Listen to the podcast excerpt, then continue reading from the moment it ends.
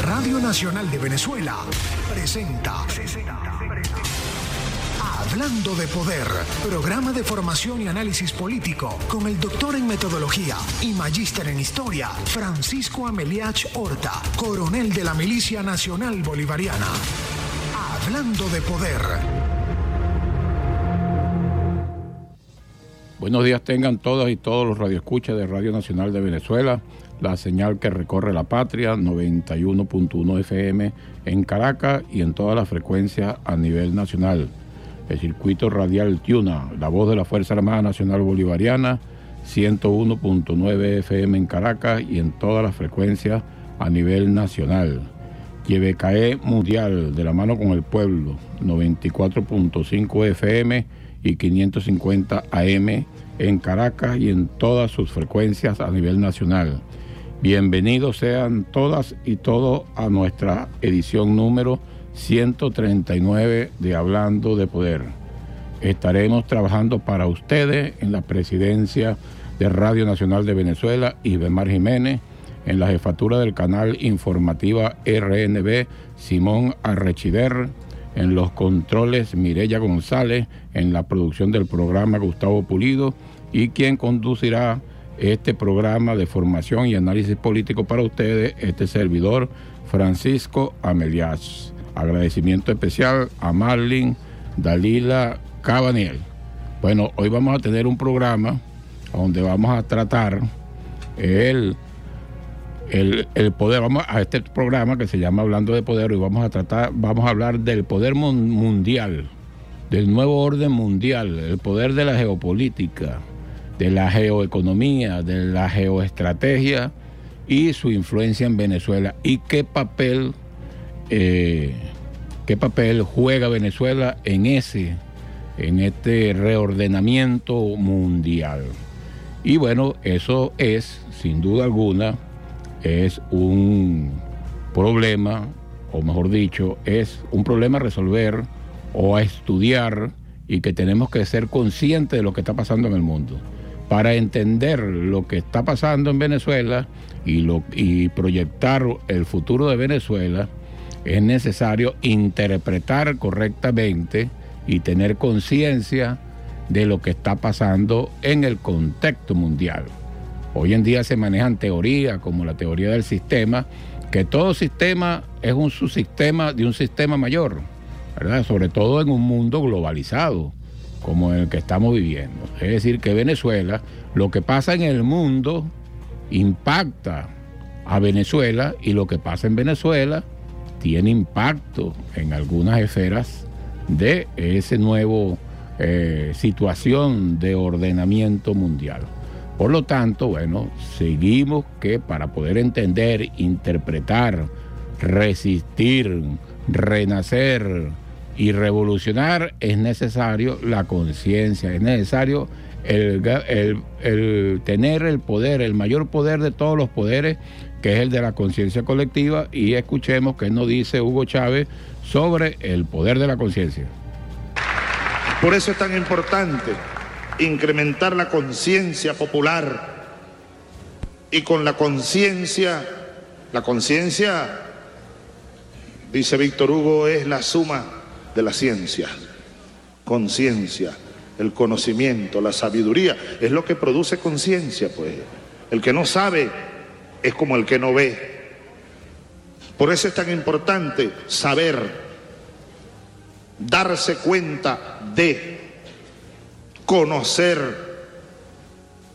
En la medida en que uno sabe y conoce más la realidad, las circunstancias, de dónde venimos y dónde estamos, en la medida en que eso ocurre, pues más conciencia popular habrá y más fuerza popular habrá y más poder popular habrá, porque ese es el más grande de los poderes, después del poder de Dios, digo yo, el poder de la conciencia de un pueblo, la conciencia de un colectivo. Ese es el más poderoso instrumento unitario, indestructible unidad alimentada por la conciencia. La unidad alimentada por la conciencia y es para la primera R planteada, ¿verdad?, en la visión estratégica de nuestro presidente Nicolás Maduro, que es resistir, bueno, tiene que haber una conciencia colectiva de lo que está pasando, ¿no? Eh, el, que no sabe es como el que no ve, dice Chávez. Y Chávez dice darse cuenta de. entonces, bueno, ahorita vamos a hacer un análisis para darnos cuenta de la posición de Venezuela en el ámbito mundial, en estas circunstancias eh, mundial. Y bueno, y hay que tener conciencia y conocimiento y formación política para poder interpretar la realidad. Y ahorita vamos a interpretar, tratar de interpretar el papel de Venezuela en el, el, nuevo, en lo que se está dando, en la actividad por un nuevo orden mundial. Entonces vamos a escuchar qué nos dice Chávez sobre eh, la necesidad y la importancia de tener conciencia y conocimiento para poder interpretar la magnitud de la realidad. Adelante. Y la importancia de que tengamos conciencia y conocimiento para interpretar la realidad, para interpretar las amenazas que siempre estarán sobre nosotros para poder interpretar nuestras debilidades y combatirlas, para poder visualizar nuestros flancos débiles y fortalecerlos, para poder entender pues el acontecer pleno en el cual estamos. Bueno, fíjense que ahí Chávez nos dice la necesidad de tener conciencia y tener conocimiento para poder interpretar la realidad eh, eh, a, plenitud, totalmente. Y nos dice que eh, una palabra clave ahí, dice saber interpretar las amenazas que siempre estarán sobre nosotros. Es la pregunta, ¿por qué Chávez hablas de una amenaza que siempre estarán sobre nosotros, dirá, se preguntará pues el, pueblo. Y bueno, este, ayer, aquí está, aquí hay un libro pues que, que nos puede dar alguna orientación, el cual vamos a proceder a analizar porque está conectado con todo, con todo lo que estamos, lo que estamos hablando, ¿no? Eh, decía Edgar Morán, se escribe Morín, Morín o Morán, como si lo quiere pronunciar en francés o lo quiere leer en español. Edgar Morín dice que todo objeto, o sea, todo objeto de conocimiento no puede ser estudiado sino en relación a su entorno, porque si no incluso podríamos estar, eh, formarnos una ilusión del conocimiento. O sea, yo no puedo estudiar la situación de Venezuela aislándola de la situación del mundo, porque difícilmente tendré un comprendimiento, se podrá comprender de manera más eh, asertiva, de manera más abarcadora. Entonces es muy importante eh, el, analizar el contexto mundial. ¿no?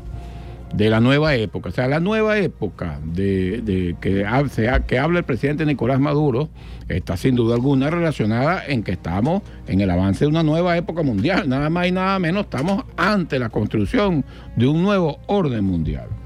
Y ayer tuve eh, un encuentro, una reunión muy grata con mi compañero de promoción, hermano, Vladimir Padrino López, ¿verdad? Vladimir Padrino López, ministro de la Defensa, general en jefe, quien, a quien conozco que entramos en la calle militar en 1980, o sea, hace 42 años pulido, nada más y nada menos. O sea, nosotros tenemos, y siempre hemos estado cercanos, siempre hemos estado hablando, siempre intercambiamos eh, eh, visiones sobre el mundo, sobre la revolución, sobre la historia sobre la geopolítica y Padrino López pues es un gran estudioso de la geopolítica. Y bueno, me regaló calentico este libro, escrito por él, su segundo libro, en relación al tema de la geopolítica. Aquí está, mira. Geopolítica multipolar a 20 años del 13 de abril. se imprimió en la imprenta bicentenaria de Carabobo de la Fundación Editorial El Perro y la Rana el mes de abril del 2022, calentico. Guarena, República Bolivariana de Venezuela. O sea, este es un libro, ¿verdad?, que se imprimió en abril, el mes pasado. Y bueno, padrino aquí me lo dedica, está la dedicatoria. Caracas, 25 de mayo. Después de esa reunión, yo me entré en situación que hace 23 años, ¿verdad? Un día como hoy, 25 de mayo, yo pasé a la reserva activo, activa en el patio de honor de la Guardia de Honor Presidencial para ir y ser candidato a la Asamblea Nacional Constituyente de 1999, hace 23 años ya.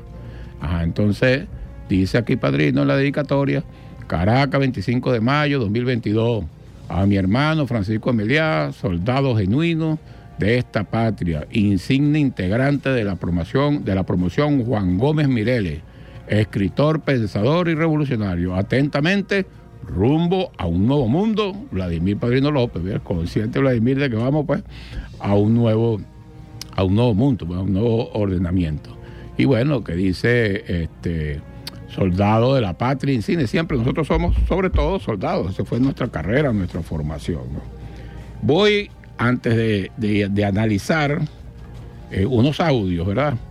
De la presidenta de la República, Delcy Rodríguez, sobre las consecuencias del, de toda esta agresión sobre la patria, sobre Venezuela, es interesante aquí rápidamente Vladimir Padrino y vamos después de, después de los audios de, de Delcy Rodríguez analizamos algunos otros aspectos de este libro que lo vamos a, tratar con mayor profundidad en el próximo programa. De una vez le digo que en el próximo programa vamos a, vamos a hacer un análisis ¿verdad?, de la relación que existe entre los dos libros escritos por Vladimir Padrino. Uno es La trampa de Tucídides y este último que se llama Geopolítica multipolar a 20 años del 13 de abril.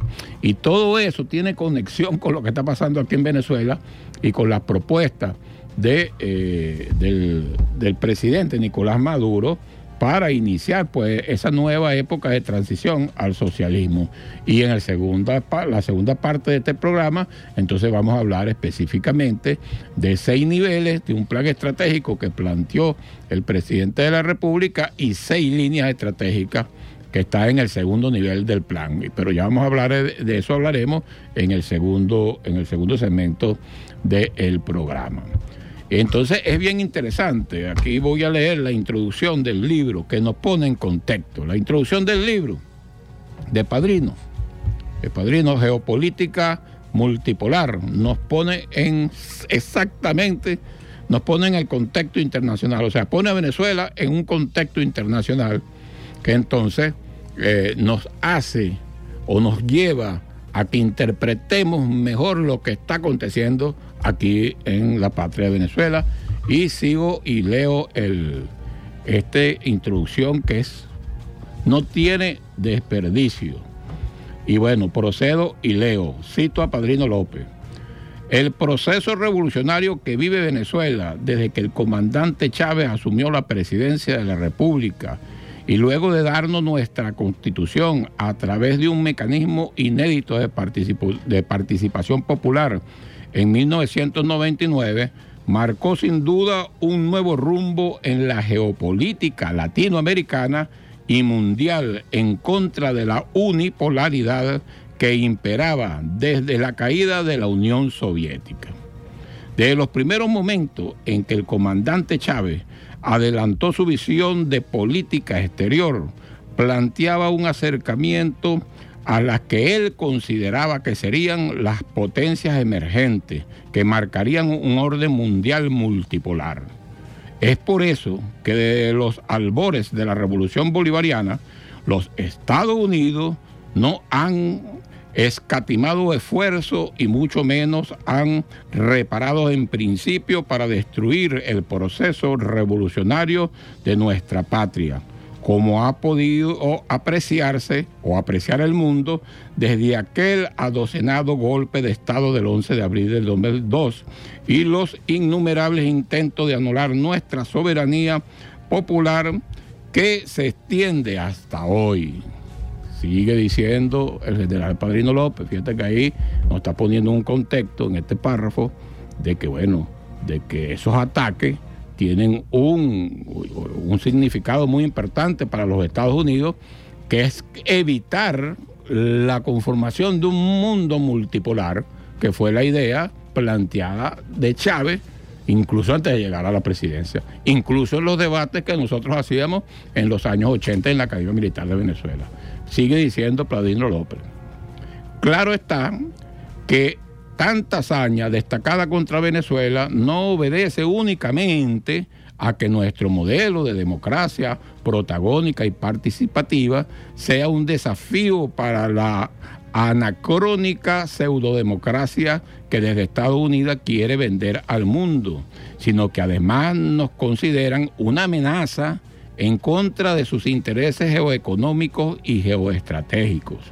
Es por esto que asomar la idea de que el conflicto venezolano se, se circunscribe únicamente a un grupo político adverso ideológicamente al partido de gobierno, que, busca tomar el poder por vía que están fuera de la legalidad, sería un acto de extremada estolidez, es decir, estupidez.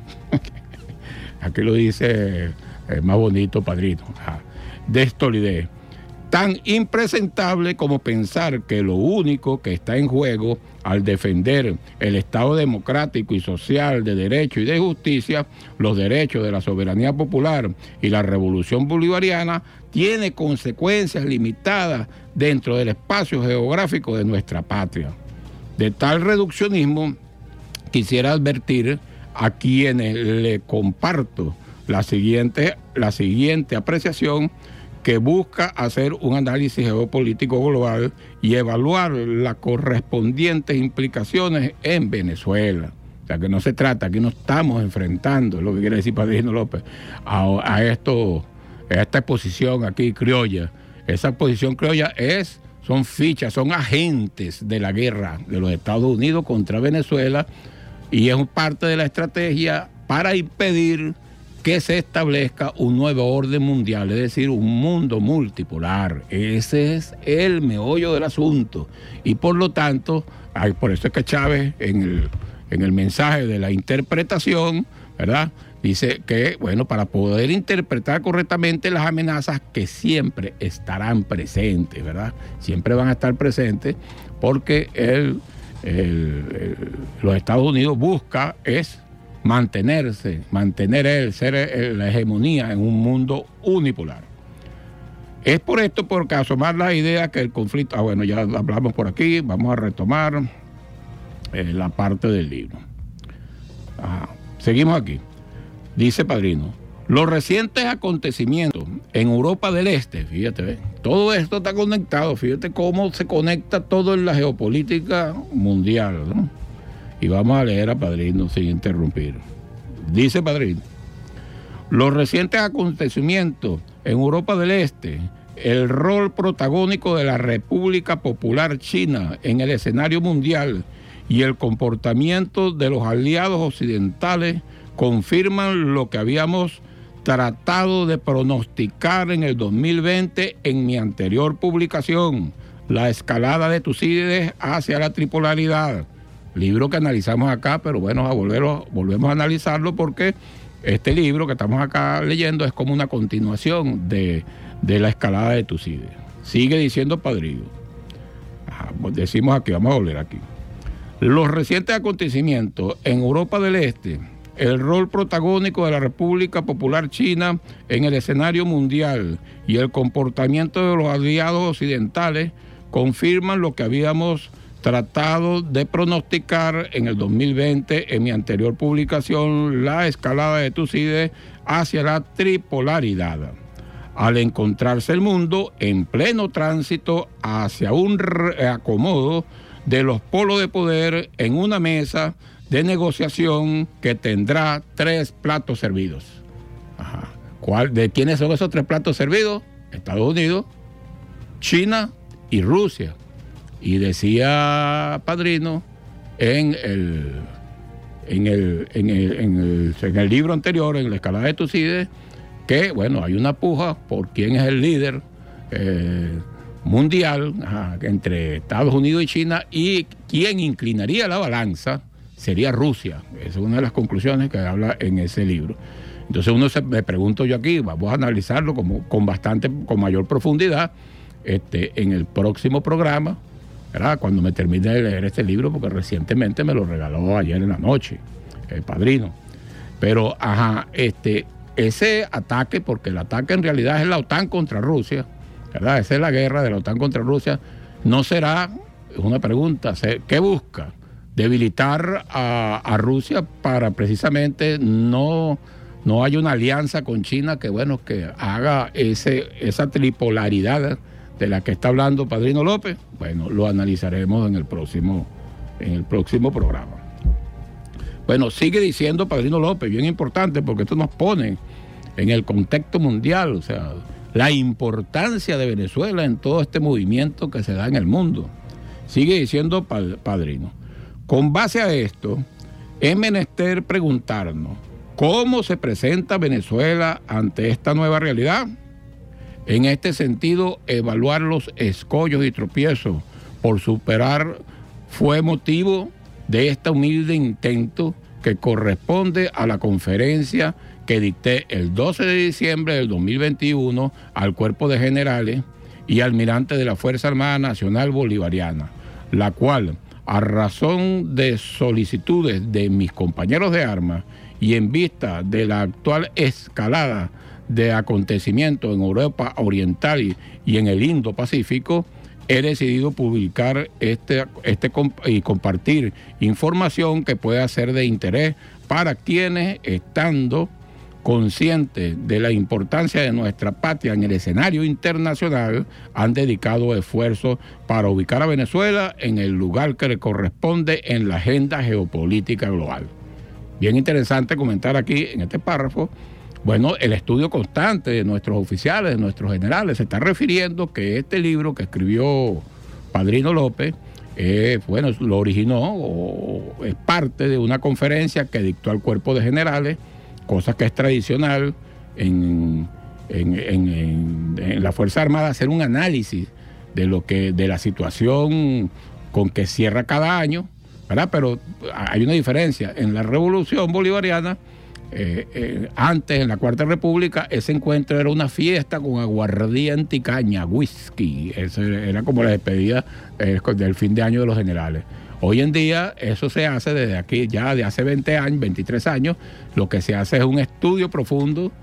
Se llegan, se reúnen los generales, se encierran varios días y analizan la situación geopolítica mundial y analiza pues la situación indudablemente este, de seguridad nacional abarca los siete ámbitos de la, que, dice el artículo 326 de la Constitución de la República Bolivariana de Venezuela. No es solamente el militar. Ya nuestras Fuerzas Armadas tienen conciencia de que, bueno, el principio de corresponsabilidad de la seguridad de la nación se basa en el de la corresponsabilidad entre el pueblo y su Fuerza Armada y ese principio se aplica en los siete ámbitos que establece la Constitución. El cultural, ideológico, el político, social, económico, económico, geográfico, ambiental y militar. Todo eso se evalúa, ¿verdad? Y bueno, y nuestro hay una gran capacidad de análisis y una gran capacidad de planificación a futuro reconocida pues por toda la patria. Sigue diciendo Padrino en esta introducción que es magnífica. Ah, esta disertación además de constituirse en una tradición militar finalizando cada año, lleva consigo la particularidad del momento estelar que vivimos al cerrar el año bicentenario de la batalla de Carabobo y entrando en el 2022, cuando no solo rememoramos la proyección de la gloria de las armas libertadoras en Sudamérica, en el marco del ciclo bicentenario, sino que nos inspiramos en proezas recientes, como fue recuperar el hilo constitucional después del golpe de Estado del 11 de abril del 2002. Hecho histórico del cual pronto se cumplirán dos decenios. Además, comparar la situación geopolítica de entonces con la actual obliga a hacer ciertas reflexiones que expreso en este breve ensayo que tiene como propósito continuar desarrollando aquella idea de la tesis de un nuevo orden mundial tripolar en el marco de la geopolítica multipolar, precisando los retos que enfrentan las potencias y las implicaciones para Venezuela en el interregno hacia esa nueva configuración del balance del poder global. Hablando de poder, estamos hablando del poder global. Fin de la cita de Padrino López. Hasta acá la introducción. Entonces, vemos aquí ya, en esta introducción del libro de Padrino López, Geopolítica Multipolar a 20 años del 13 de abril, bueno, la importancia que ha jugado nuestra patria Venezuela en esta conformación del, del nuevo orden mundial y ya lo vamos a ver este, más adelante vamos a hacer un pequeño comentario, ¿verdad? Ah, porque en profundidad vamos a tocar este tema en el próximo programa, pero vamos a hacer un pequeño comentario sobre los cuatro paraguas. Aquí habla Padrino López de, de que ese nuevo ordenamiento mundial se da bajo la sombra de cuatro paraguas.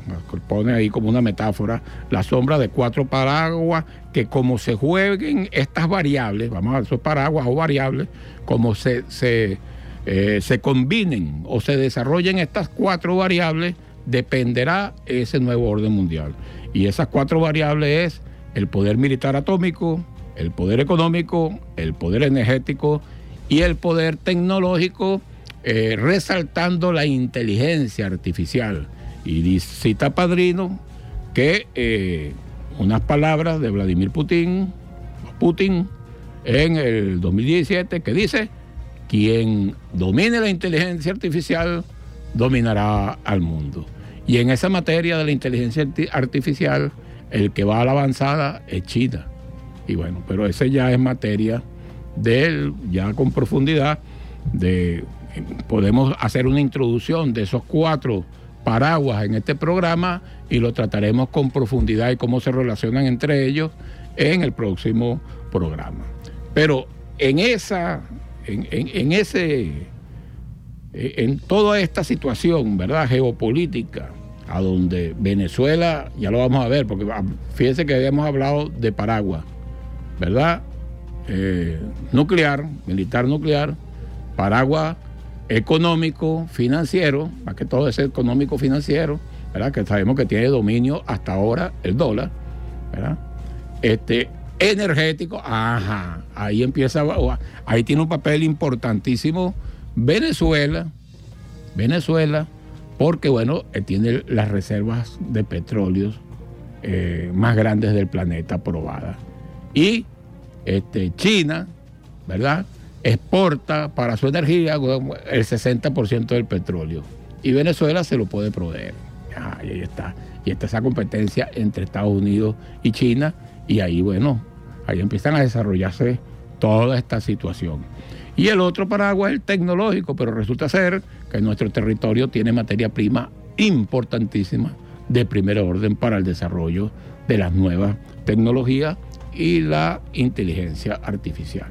Por lo, por lo tanto, es fundamental y es un problema de conciencia colectiva, que es el mayor de todos los poderes, que nosotros sepamos esto, qué papel juega en, este, en esta situación internacional. Ahora, como producto de esa guerra, como producto de esa guerra, porque el, el imperio, los Estados Unidos, hace su juego también militar, hace su juego este, diplomático, y por ahí, por ahí este, hubo un anuncio de que los Estados Unidos están suavizando este, las medidas, las sanciones. Bueno, quiero decirle que eso es totalmente falso. Eso no pasó, no ha pasado de un anuncio de que supuestamente le van a dar permiso a un... ¿Y cuál era? ¿En qué consiste esa supuestamente, vamos a llamar así, esa suavizar las sanciones en que le están dando permiso nada más a, multinacionales petroleras para que, para que, bueno, para que saquen petróleo de Venezuela? supuestamente, pero nada de eso se ha concretado. Lo que sí es una realidad, una realidad, es, el gran cerco financiero, es el, eh, asfixiar. Hemos llegado a tener cero de entrada de divisa.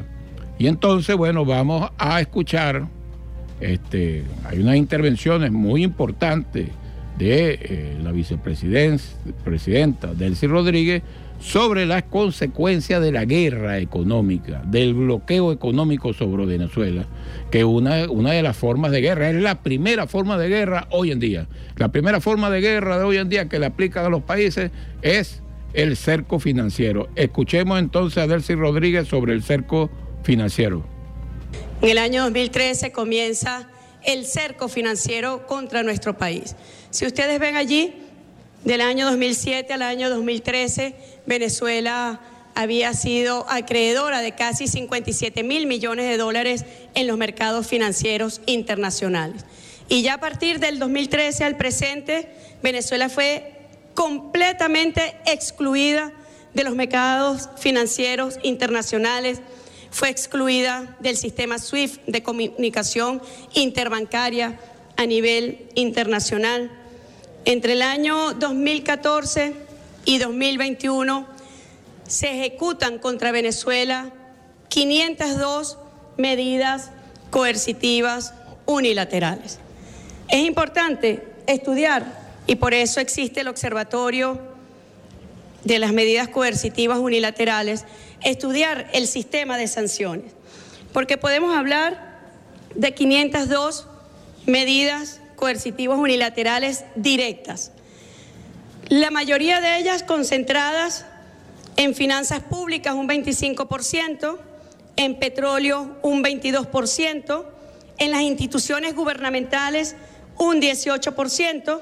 En su conjunto buscaban no solamente la asfixia financiera, económica del país, sino la paralización total de las instituciones gubernamentales. El sector salud las sanciones ilícitas en el sector salud representan un 10% de este conglomerado. Alimentación 7%, transporte 5%, sector privado 7%, entre otros sectores como los servicios públicos duramente afectados. Nada más y nada menos que 502 medidas eh, coercitivas unilaterales, es decir, 502 sanciones que, bueno, que primero llevaron la producción de, o sea, los ingresos, los ingresos, en las divisas, las llevaron prácticamente a cero, desde, sobre todo del 2015 en adelante, y la vicepresidenta Delcy Rodríguez habla que en lo que es el mercado financiero internacional, de 57 mil millones de dólares que habíamos alcanzado desde el 2000 hasta el 2013, desde el 2014 al 2020 pasamos a cero. De 57 mil millones pasamos a cero. Pero además de eso, además de ese cerco financiero, ¿verdad?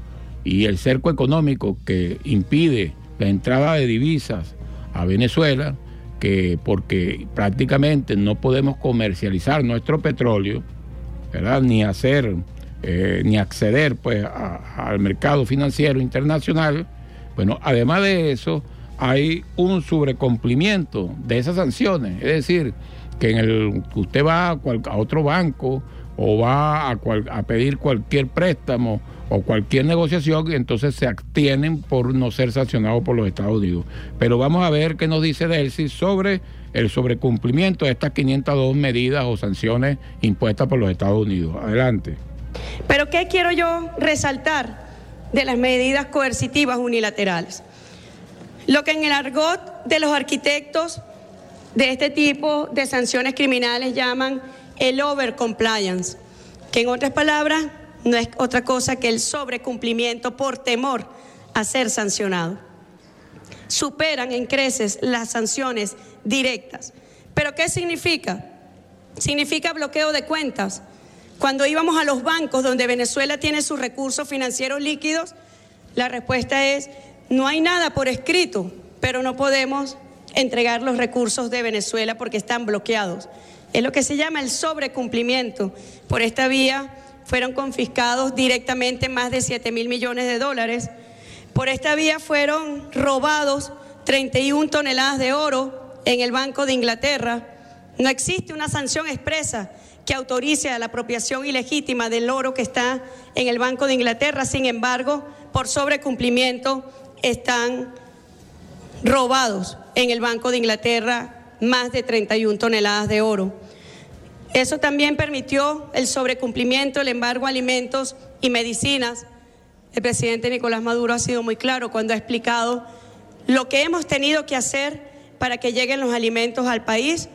Cada día, y lo vamos a ver en el transcurso del año 2021, Venezuela asegura su soberanía y seguridad alimentaria mediante la producción nacional. Pero hemos visto también cómo han sido embargados, confiscados medicamentos que al ser declarados como único último destino la República Bolivariana de Venezuela, fueron sencillamente confiscados. Bueno, ahí nos habla la vicepresidenta Delcy Rodríguez del sobrecumplimiento y nos dice que aunque a ninguna una empresa internacional, por ejemplo, Venezuela va a, va a adquirir medicina en una empresa internacional, ellos no tienen nada por escrito que diga que a Venezuela se le prohíbe pero sin embargo, para no meterse en problemas con los Estados Unidos, ¿verdad? Y los Estados Unidos lo amenaza debajo de cuerda, bueno, no, no, no le despachan los, los, laboratorios, no despachan los medicamentos. Entonces ha, costado, este, imagínate, adquirir medicamentos, adquirir este, alimentos, precisamente porque la presión y el temor que ejerce el imperio a esas empresas que, que podría posterior a si nos suplen de alimentos, sino surten de medicina, podía el imperio entonces sancionarla y por lo tanto se abstienen a negociar con Venezuela alimentos y medicina. Eso es una acción criminal, incluso prohibida en la Carta de las Naciones Unidas, pero sabemos ya que los Estados Unidos se pasan por el forro del flu cualquier cosa cuando se trata de sus intereses que eso es una de las cosas, vamos a llamarlo así, una de las aberraciones más grandes que estamos viviendo en esta debacle del mundo unipolar, que es que, bueno, el derecho internacional prácticamente no existe. Existe la ley del más fuerte. Eso es. Pero además de todo esto, además de la, del cerco financiero, además del sobrecumplimiento, hay algo de lo poco que se puede sacar del petróleo, por ejemplo, están los, entonces los costos de intermediación. Y esto es un mecanismo extremadamente perverso, porque yo me pregunto, ah, ese costo de intermediación, ¿cómo se hace? Sin duda alguna, ese costo de intermediación, y se lo voy a explicar con un ejemplo, bueno, pudimos sacar un carguero de petróleo para venderlo a X. ¿Quién lo saca? ¿Quién lo vende? ¿Por qué lo dejan pasar? Sin duda alguna lo dejan pasar porque algún elemento de poder de los gringos está cobrando por debajo de cuenta. Eso es así. Eso como decía, este, eh, a veces decía nuestro general Pérez Arcay. Yo no sé si eso es bueno o es malo, pero es así. Eso es así. Pero ¿cómo se explica que unos pasan y otros no? ¿Cómo se explica que Estados Unidos a unos se la fincan y a otros no? Bueno, porque negocian con ellos. Hay alguien que se está lucrando de la esfera del poder de los Estados Unidos en esa intermediación. Pero vamos a hablar, vamos a escuchar a la vicepresidenta Delcy Rodríguez que nos habla de ese costo que tiene para la patria esa intermediación. Adelante. Un aspecto muy importante que poco se conoce y es en el aumento de costos financieros de intermediación. Al estar Venezuela excluida del sistema formal financiero internacional, los costos para la movilización de recursos financieros pueden alcanzar hasta un 20%. Queríamos traer estos números para que nuestro pueblo tenga conciencia de la barbaridad, de la barbarie, de lo salvaje que puede representar este bloqueo criminal contra nuestra patria. Cuando Venezuela vende el crudo venezolano, y eso lo sabe muy bien el vicepresidente de Economía, Tarek El Aizami, nuestros costos de venta representan un 25% del precio del crudo. Un 25%, escúchese bien, tiene que pagar Venezuela para la venta de su crudo. Eso quiere decir que uno de cuatro dólares se destinan para cubrir pagos de movilización y de comercialización de nuestro petróleo. Pero además, como lo decía, una vez recibido el pago, los costos para la movilización financiera pueden llegar a alcanzar hasta un 15%. Es una barbaridad, es una nueva industria que mediante el ropaje de sanciones sencillamente significan la apropiación ilegítima de los recursos de un país. Cuando vemos la progresión de dónde venimos, de los ingresos de Venezuela, en el año 2014 Venezuela tuvo como ingresos directos líquidos 39.636 millones de dólares. Es una cifra que se dice fácil, pero peor es la cifra cuando vemos que en el año 2020 esto alcanzó apenas 743 millones de dólares.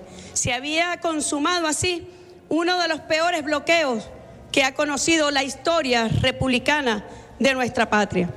Un verdadero sabotaje económico, una violencia económica que afecta como forma de castigo colectivo a todo el pueblo venezolano. Bueno, nada más y nada menos, una barbaridad. Eh, les recordamos que estamos transmitiendo el programa Hablando de Poder y que esta transmisión llega a ustedes a nivel nacional gracias a la señal en vivo de Radio Nacional de Venezuela en sus distintas frecuencias y en Caracas por 91.1 FM. Y ante el micrófono conduce este espacio radial su humilde servidor Francisco Ameliach. Estamos analizando entonces los audios de la vicepresidenta Delcy Rodríguez a lo que estamos en la parte del costo de intermediación, lo que la vicepresidenta y todos calificamos como un bloqueo criminal salvaje. Se está refiriendo la vicepresidencia Delcy Rodríguez que nada más ya el simple hecho de la intermediación para sacar un barril de petróleo de Venezuela, nada más el hecho por estar sancionado por los, por, por los Estados Unidos, el costo de esa intermediación es un 25%. Es decir, que de 4 dólares, bueno, nos quitan un dólar. Es decir, que un barril de petróleo, vamos a poner un ejemplo hipotético, que esté en 100 dólares, bueno, ya de por sí Venezuela cobra 75. Pero además de eso, 75 dólares. Pero además de eso, hay un, ese es el costo de intermediación, pero además adicionalmente hay un costo financiero, es decir, de que los bancos se mueva el dinero. Pues. ¿Cómo se mueve el dinero? Que se mueve por vía. Ese costo son 15 más. Entonces 25 más 15 son 40%.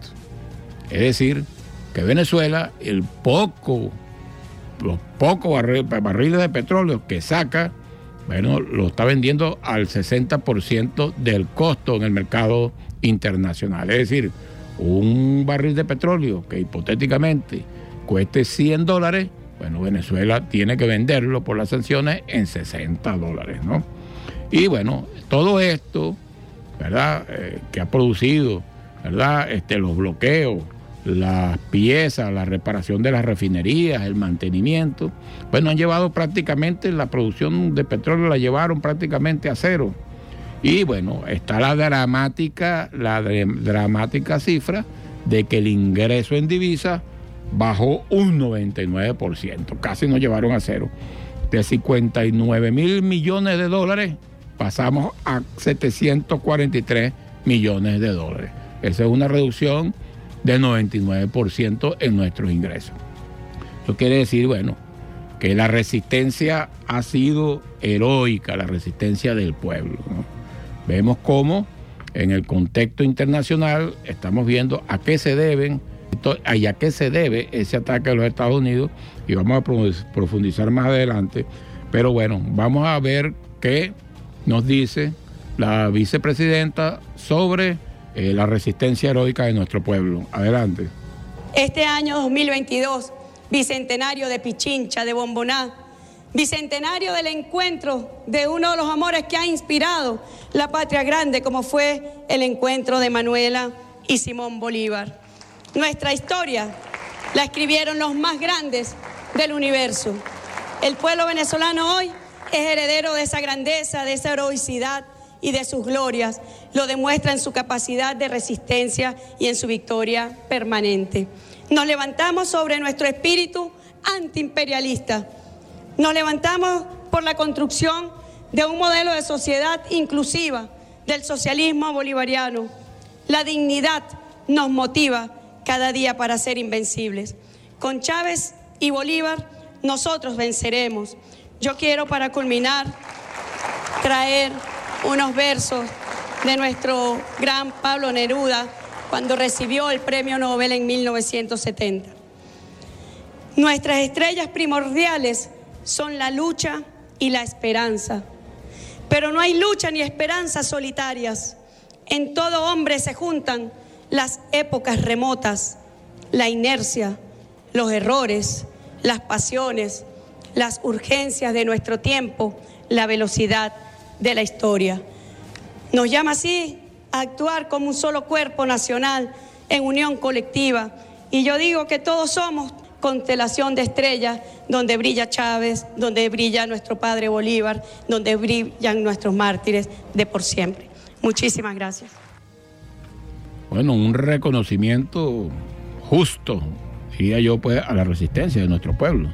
Porque sin el pueblo y sin esa conciencia, que es lo que estamos viendo precisamente, ¿por qué? ¿Cuál es el principal elemento para resistir? La conciencia colectiva de un pueblo. Eso es lo que nos da la fuerza. O sea, saber de dónde venimos, dónde estamos y hacia dónde vamos.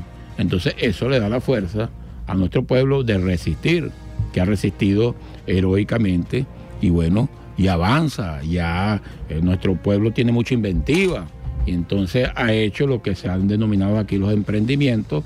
Bueno, ya hemos surgido y eh, a ellos han contribuido. Ya superamos precisamente el rentismo petrolero. Nosotros vamos a hacer por mucho tiempo y somos, no tenemos la primera reserva. Aquí hay petróleo para 400 años, ¿verdad? Y ya se está acabando el petróleo en el mundo. Y ese es uno de los, de los motivos por qué, bueno, siempre Venezuela estará amenazada, como dice Chávez. Pero vamos a escuchar, antes de pasar aquí a leer algunos elementos más del libro del general Padrino López, este, vamos a escuchar a Jorge Rodríguez, que hace un recuento de, por, de dónde hemos pasado, de todos los que han intentado contra Venezuela para acabar con la revolución bolivariana. Escuchemos a Jorge Rodríguez.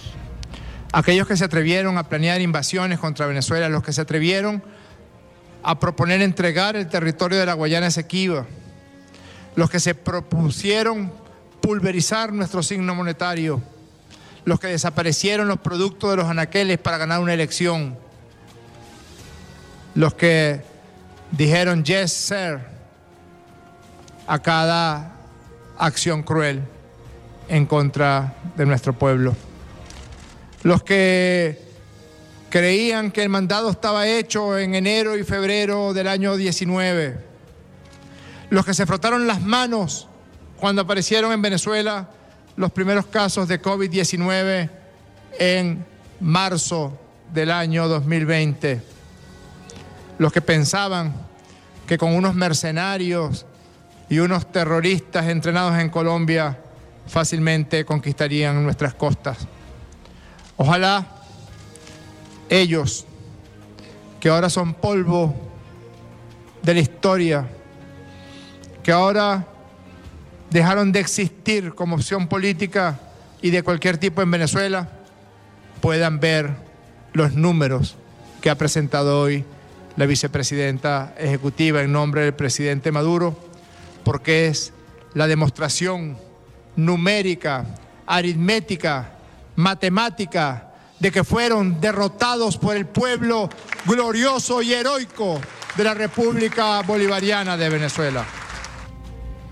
Bueno, Jorge Rodríguez, presidente de la Asamblea Nacional, reconociendo también, primero hace un balance de todas las formas por las cuales han intentado acabar con la, con la revolución eh, bolivariana Y luego nos habla de la forma científica con que se ha demostrado, a través de números, cómo el pueblo de Venezuela ha resistido a todas esas embatidas. Ahora ya para finalizar, que quedan 10 minutos eh, de programa, vamos a, a, introducir lo que Padino López denomina en su libro Geopolítica Multipolar a 20 años del 13 de abril, los cuatro paraguas o las cuatro variables, él lo denomina metafóricamente paraguas, pero son variables, las cuatro variables que se manejan en ese cambio, en ese nuevo ordenamiento eh, mundial. ¿no? Este, eh, nos está hablando del el paraguas militar, es decir, la variante militar, sobre todo la variante atómica, eh, la variante económica, la variante energética, y la variante tecnológica donde este, destaca la inteligencia artificial. El próximo programa, no se lo pierdan, porque el próximo programa vamos a estar hablando, vamos a, a una primera parte del primer programa que es necesario hablar de eso porque poco se toca ese tema, el de la inteligencia artificial.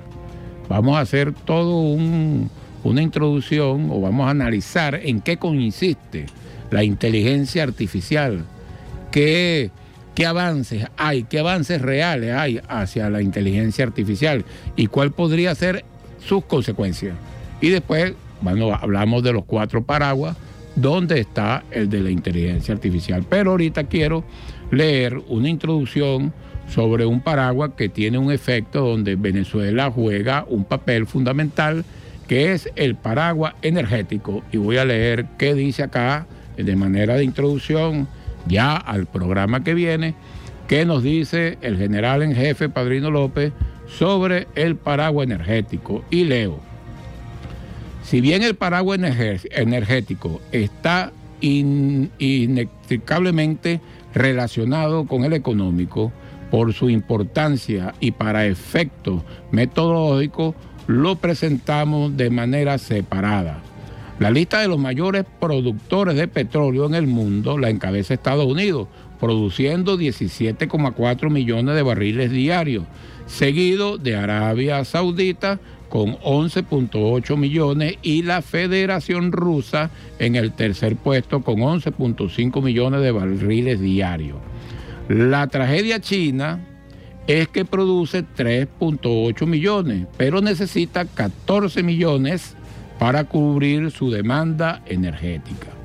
Estados Unidos también lidera en esta ocasión el ranking mundial de la producción de gas. En el 2019 produjo 920 billones de metros cúbicos, mientras que Rusia le siguió con 679 billones de metros cúbicos. En este orden de ideas se visualiza el talón de Aquiles de China, su debilidad energética que extiende por la ausencia de producción de gas. Apenas comienza a producirlo a partir del hielo combustible bajo el mar de la China meridional, pero en, insignificantes cantidades. Y ya abastece y, y se abastece comprándola a Rusia y a los países árabes de combustible. Se, abastece de Rusia comprándole gas y comprándole petróleo. Por eso busca suplidores alternos, para lo cual Venezuela es sin duda una posibilidad. Consecuente con esta cuantiosa demanda petrolera, China motoriza el sector generando riquezas globales. Es decir, y concluyendo, que la potencia, ¿verdad? Que está ya superando, que pronto se va a convertir en la economía mundial, si ya no lo es, bueno, es China. Pero China tiene un problema que exporta, ¿verdad? Eh, solamente necesita 14 millones de barriles diarios y solamente produce 3,8. ¿verdad? Eso viene siendo 4 por 3, 12. Bueno, produce como el 35% nada más de lo que requiere, requiere para su desarrollo. ¿Y quiénes son sus principales, quién es su principal suplidor para el desarrollo de China? Rusia. ¿Y quién puede, además de Rusia, suplir la demanda china? Venezuela.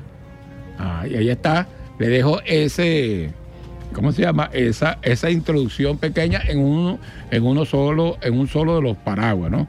Y bueno, eh, cuando ustedes cruzan esa cantidad de variables eh, del, de, estos cuatro paraguas, que repito, son el económico, ¿verdad? El energético, el de la poderío militar con, con lo que lleve la supremacía nuclear, no solamente en ojiva, sino en, en armamentos eh, de alta tecnología, como son los cohetes o los misiles hipersónicos, que ahí Rusia lleva la delantera, y el otro es el desarrollo de la inteligencia artificial, que con la ya China está hablando del desarrollo del 6G, es decir, de la rapidez de Internet, es decir, un Internet este, con velocidad prácticamente con velocidad de la luz, a la velocidad de la luz. ¿Qué permite eso? Que las máquinas interactúen entre sí. Entonces ahí sería viable, por ejemplo, voy a poner un ejemplo simple, los vehículos. Este, automáticos, este, conducidos automáticamente, porque entre las máquinas, como el intercambio de información a la velocidad de la luz, bueno, se podría implementar este tipo de tecnología, bueno, de comunicación y lo que llaman los algoritmos inteligentes. Entonces, bueno, esa parte eh, la vamos a analizar con profundidad en el próximo, en el próximo programa. Eh, y bueno, y nos despedimos de este programa ya diciendo y conscientes de que no podemos interpretar exactamente lo que está pasando en Venezuela si no interpretamos el contexto mundial y bueno, y en el próximo programa entonces vamos a tocar dos temas muy importantes, que es, vamos a hacer una introducción, ¿verdad?, de algunos aspectos fundamentales que poco se tocan en Venezuela, como es el desarrollo de la inteligencia artificial, y vamos a hablar y profundizar sobre el papel de Venezuela en la geopolítica, ¿verdad?, en, en tiempos de un reordenamiento mundial. Bueno, y con esto nos despedimos y nos vemos el próximo jueves en su programa Hablando de Poder. Radio Nacional de Venezuela presentó Hablando de Poder, programa de formación y análisis político con el doctor en metodología y magíster en historia, Francisco Ameliach Horta, coronel de la Milicia Nacional Bolivariana. Hablando de poder.